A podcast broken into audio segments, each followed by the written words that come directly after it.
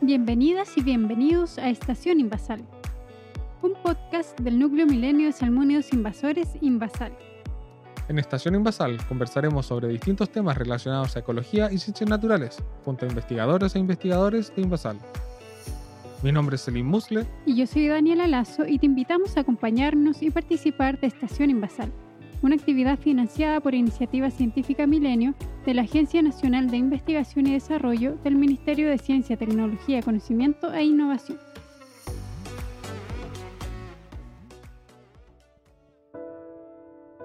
Como sabemos, la vida nació en el mar. Los primeros animales nacieron allí y evolucionaron lentamente para salir del agua. Ya en la Tierra aparecieron los mamíferos, el grupo de animales al cual nosotros también pertenecemos. Pero al parecer, algunos grupos de mamíferos descubrieron que en el mar la vida es más sabrosa, y se sumergieron y evolucionaron en él hasta el día de hoy. ¿Te gustaría saber cuáles son los mamíferos marinos? ¿Cómo logran sobrevivir en el mar? ¿Y cómo podemos conocer más sobre ellos? Si es así, entonces quédate junto a nosotros en este episodio de Estación Invasal, en el que junto a Maritza Sepúlveda y Guido Pavés conversaremos sobre este fantástico grupo. Hola Maritza, hola Guido, ¿cómo están? Hola, feliz de estar acá compartiendo un poquito de lo que sabemos de mamíferos marinos. Hola Selim, hola Dani, feliz de poder aquí colaborar con ustedes y con la gente que quiera aprender de mamíferos marinos. Oye Guido, y para comenzar, ¿nos podrías contar quiénes son los mamíferos marinos y qué grupos de mamíferos los conforman? Bueno, primero que todo son mamíferos, la palabra lo dice, tienen algunas características en común con nosotros, que también somos mamíferos, como por ejemplo la, presencia de glándulas mamarias, por lo tanto alimentan a, a sus crías con leche. Y dentro de este gran grupo que son los mamíferos, los mamíferos marinos son alrededor de 130 especies que existen en el mundo. Y esta característica de vivir en el ambiente marino, en el océano, se desarrolló, evolucionó en, digamos, cinco grupos distintos de forma, no, no al mismo tiempo, digamos. Y los voy a nombrar a continuación. El primero de ellos son los cetáceos. La gente, para que, para que sepan, los, los cetáceos están divididos en los odontocetos y los misticetos, que son básicamente cetáceos con dientes y cetáceos con barba, y en palabras simples son los delfines y las ballenas. También tenemos los pinípedos. Pinípedo significa que tiene los pies o las extremidades transformadas en aletas, y este grupo de los pinípedos incluye a los lobos marinos, las focas y la morsa, que es una sola especie, esta última. También están los mustélidos, que son las nutrias de mar. En este caso en el mundo hay dos especies, el chungungo, que es el que tenemos acá en Chile, con nutria marina, y hay una especie en el hemisferio norte que es la nutria marina de California. Dentro de este grupo esas son las dos que están adaptadas para vivir en el océano. Para que se ubiquen más o menos qué es un chungungo, eh, es muy parecido a un hurón, que se, se utiliza de, de, mascota. Son, también son mustélidos. Estos tres grupos que, le, que, les mencioné primero los tenemos presentes acá en Chile. No obstante, hay otros dos grupos que no, no están presentes acá, sino que están en, en otros países, en otros, en otros lugares. Y eh, estos son el oso polar, que también es considerado un oso marino, es un oso que se adaptó para vivir en el mar. Este está en el, en el hemisferio norte. Y también tenemos por último al grupo de los sirenios, que ahí tenemos los manatís y dugongos, que por si no los conocen, bueno, ellos viven en, en ambientes más tropicales, en, tanto en, en, Sudamérica, Centroamérica y Norteamérica también, y hay una especie que está en, en África y en el Océano Índico. Anatómicamente son un poco parecido a los cetáceos, pero es como que fuese una vaca con cola, por decirlo así. Tienen aletas pectorales, o sea, tienen manos que son, están transformadas en aletas, pero también tienen una cola que es, es muy similar a la que tienen las ballenas. Eso para, para que se ubiquen más o menos eh, cómo son. Aprovechando la oportunidad, yo quería preguntar, ¿cómo se diferencia un lobo marino de una foca? Buena pregunta, porque la verdad es que hay mucha gente que los confunde. De repente a una foca le dicen lobo marino y a un lobo marino le dicen foca. La, principal diferencia entre estos dos grupos es que los lobos marinos pueden caminar en cuatro patas. Cuando están en tierra, ellos caminan, similar a un perro. Pueden mover alternadamente sus cuatro extremidades y cuando están en el agua también tienen una forma particular de moverse. En el caso de, la, de las focas, cuando están en tierra no pueden caminar en sus cuatro patas, sino que ellas reptan, igual que una cuncuna, hacen un movimiento de, de cuncunita cuando están en tierra y esa es la forma que tienen de moverse, además de, de otras características. Entonces, lo más importante cuando, cuando ustedes ven, por ejemplo, no sé, en, la televisión y que ven un, una foca que está caminando, no es una foca, es un lobo marino. Otra característica que es, bien importante, se me había olvidado mencionarla, es que los lobos marinos tienen orejas, tienen pabellón auditivo, mientras que las focas no tienen.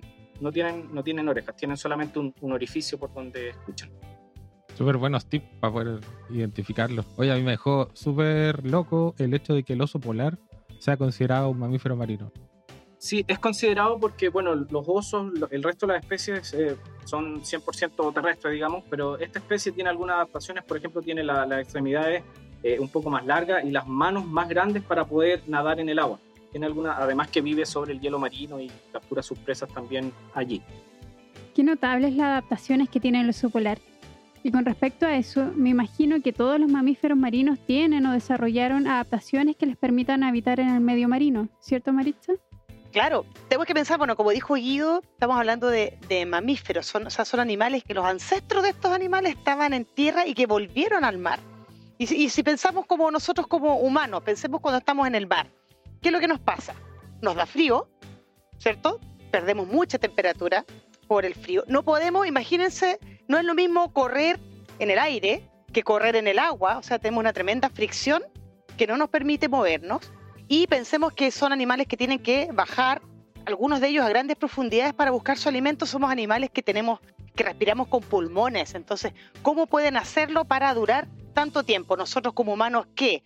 ¿Duraremos tres minutos?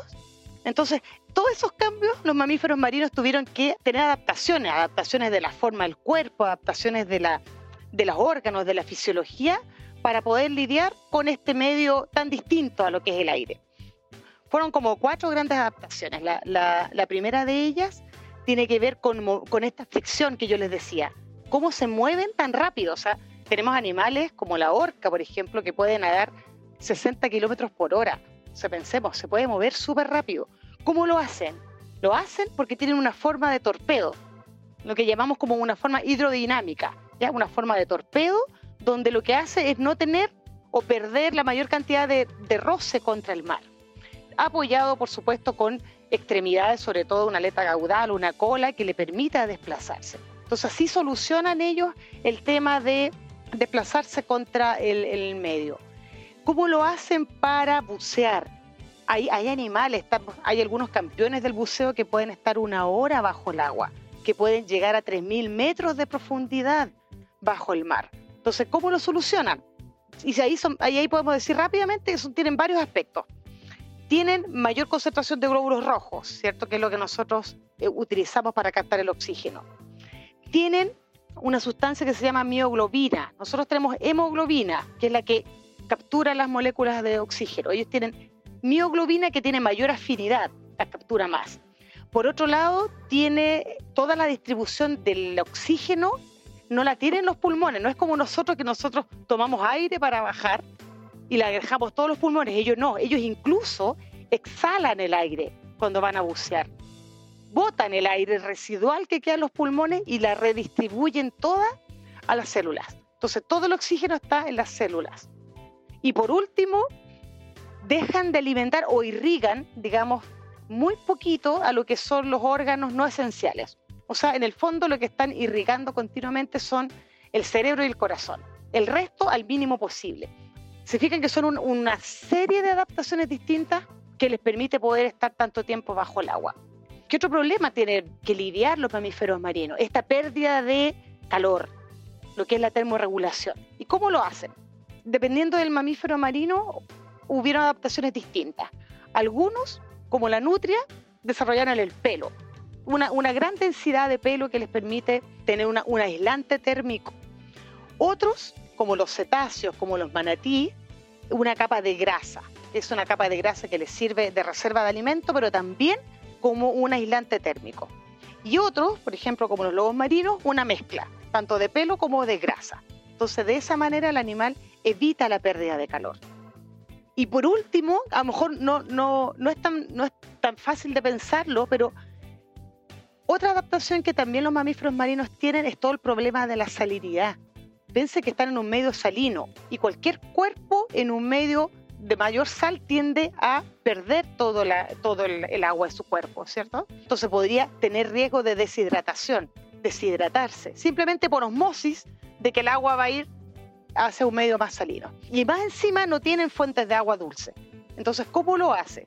Y ahí tienen adaptaciones extraordinarias de los riñones, donde los riñones son capaces de recuperar prácticamente toda el agua y la orina que estos animales tienen es una, una orina tanto o incluso más concentrada de sal que el propio agua de mar. Y por otro lado, algunos de ellos se ha visto que son capaces de beber agua de mar. Y en tercer lugar, otros la obtienen del alimento. Los peces, por ejemplo, pueden a, través de la misma proteína, a través de la misma grasa, de las presas que consumen, son capaces de extraer el agua que necesitan. Entonces, se fijan, en, en resumen, en adaptaciones, tenemos adaptaciones para moverse, para bucear, para termorregular y para la osmosis, en el fondo para el tema del, del agua. Estas son las cuatro grandes adaptaciones que tienen los mamíferos marinos.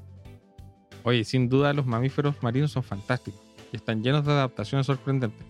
Pero seguro hay factores a los que no están adaptados y que pueden poner en peligro a esta especie, me imagino. Porque a los mamíferos marinos se les caza, se contamina el océano donde viven y de seguro hay más problemas que ponen en riesgo su existencia. Sí, bueno, como, como como tú bien mencionas, Celip, la verdad es que los mamíferos marinos hoy en día están sujetos a, varias amenazas en el mundo y eh, particularmente también en Chile. Podemos mencionar varias. La captura incidental, el uso del hábitat, cómo hemos ido avanzando nosotros en nuestro uso del borde costero y le estamos quitando espacio a estos animales, la contaminación, cuando hablo de contaminación, contaminación tanto acústica, todo el sonido que emitimos en el medio acuático, como estos animales que son animales que se comunican a través del sonido, cómo les afecta su propia comunicación. Como también podemos hablar de la contaminación por metales pesados, ¿cierto? por contaminantes químicos.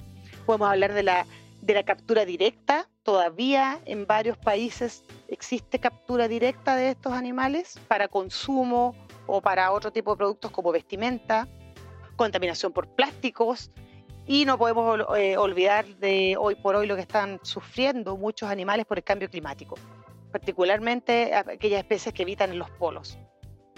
Ahora, dentro de, toda esta gama de amenazas hay algunas obviamente que son más importantes que otras en términos globales y en términos particulares. Algunas especies van a ser más afectadas por unas y otras especies por otras hablando en términos globales, eh, aparentemente la captura incidental en artes de pesca sería como la que amenaza el mayor número de, especies, que a eso se refiere básicamente animales que quedan enmallados en las redes de pesca, quedan atrapados, se ahogan y mueren, por supuesto, o quedan heridos también y, pueden eh, morir posteriormente. Y dentro de las amenazas que mencionó Maritza, eh, la pérdida de hábitat, que básicamente significa perder el lugar donde tú vives, Destaco como especie acá en Chile al chungungo, que por las características que tiene donde vive, que básicamente vive en, zonas donde hay eh, rocas, roqueríos, y esas zonas donde, donde habita, donde hay roqueríos, no están de forma continua en el borde costero, sino que están separadas por lugares donde hay grandes playas, sobre todo en la zona central y norte de Chile. Por lo tanto, viven en un hábitat que ya naturalmente está fragmentado. ¿Okay? O sea, tiene ciertos requerimientos de hábitat que no es continuo, está fragmentado, o sea, está en algunos lugares y en otros no. Además, en esos lugares donde puede vivir hay mucha intervención humana, o sea, si, pensamos hay una gran cantidad de población que habita la costa en Chile. De las tres grandes conurbaciones urbanas de Chile, las dos de esas tres están en la costa, que son el Gran Concepción y el Gran Valparaíso. Hay mucha gente que vive en la costa y por lo tanto se está interviniendo mucho al borde costero. Se están construyendo hoteles, eh, más puertos, puertos para la minería, eh, puertos para tráfico naviero de, para importar y exportar productos.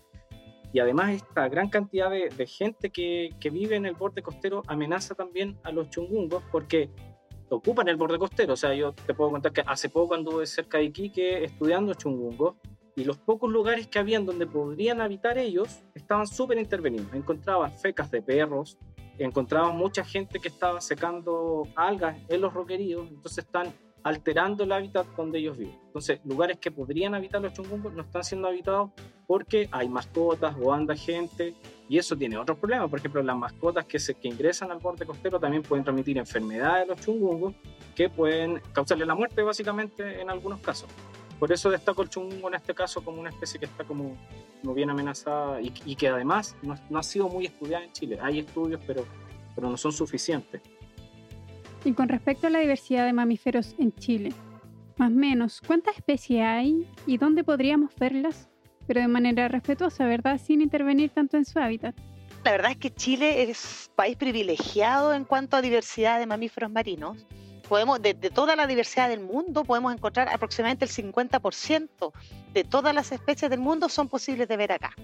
Gracias a nuestra gran productividad de nuestros océanos, ¿cierto? Tenemos una gran cantidad de alimentos que pueden sustentar a, la- las poblaciones de estos mamíferos marinos. Encontramos a tres de los cinco grupos. Lo, lo que no tenemos son los polares y no tenemos a los sirenios, pero todo el resto de grupos de mamíferos marinos los podemos encontrar acá.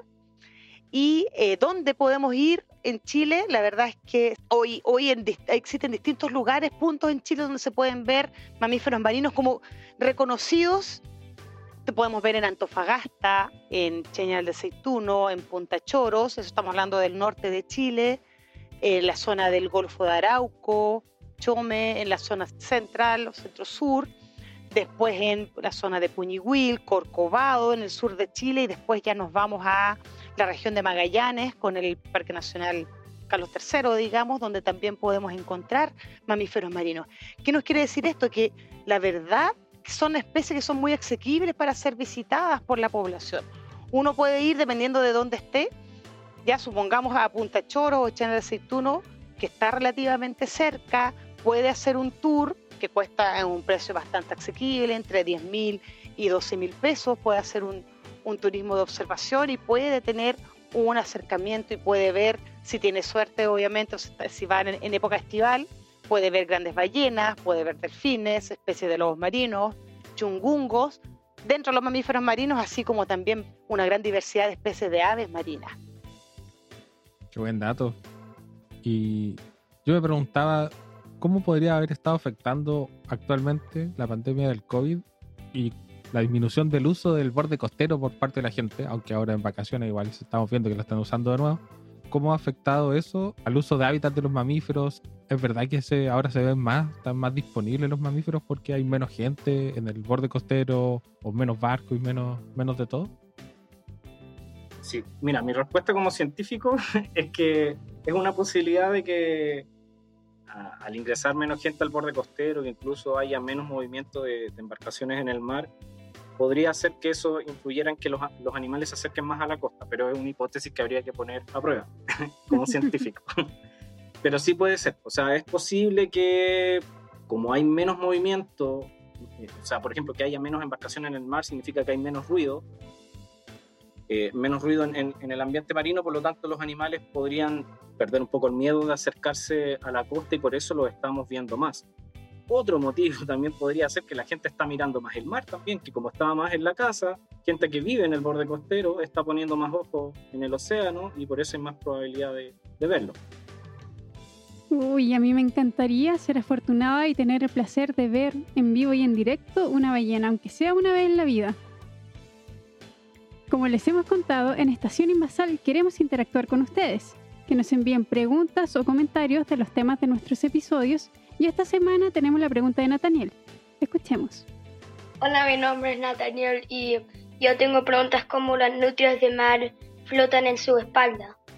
Entonces, para responder la, la pregunta de Nathaniel, la verdad es por qué las nutrias marinas eh, flotan de espalda, que eso se ve mucho también en la otra especie de nutria que, que yo les mencioné, que es la nutria marina de California. Esa especie tiene la, la particularidad que se pone de espalda justamente porque usa herramientas. Estos animales toman rocas del fondo marino, se las colocan, en, digamos, en el vientre, en la guata, y con eso rompen erizos o crustáceos, jaivas, por ejemplo, cangrejos de los cuales se alimentan, los rompen para poder alimentarse de ellos. Y porque es una posición súper cómoda para estar comiendo. O sea, si yo estoy de espaldita en el mar comiendo además, me siento súper bien. Los chungungos lo hacen, pero menos. Por lo general, los chungungos cuando capturan, cuando capturan presas pequeñas, se colocan de espalda para poder alimentarse de ellas porque es una posición que, le- que les acomoda, la verdad, para, para comer.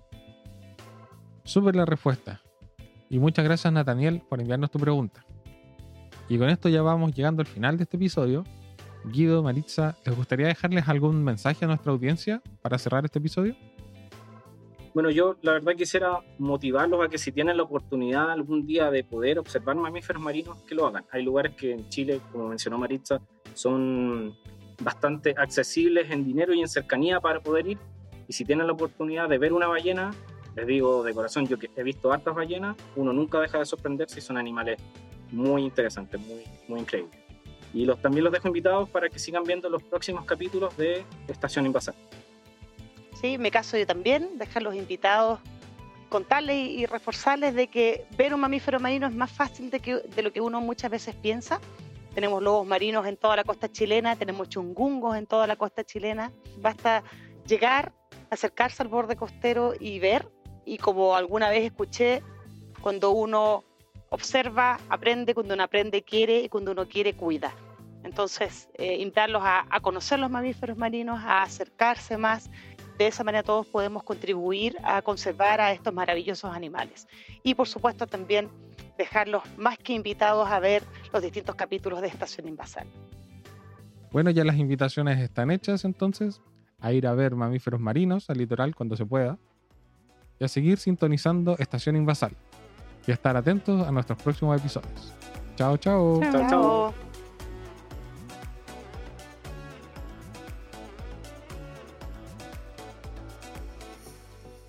Estación Invasal del Núcleo Milenio Invasal es financiada por Iniciativa Científica Milenio de la Agencia Nacional de Investigación y Desarrollo del Ministerio de Ciencia, Tecnología, Conocimiento e Innovación.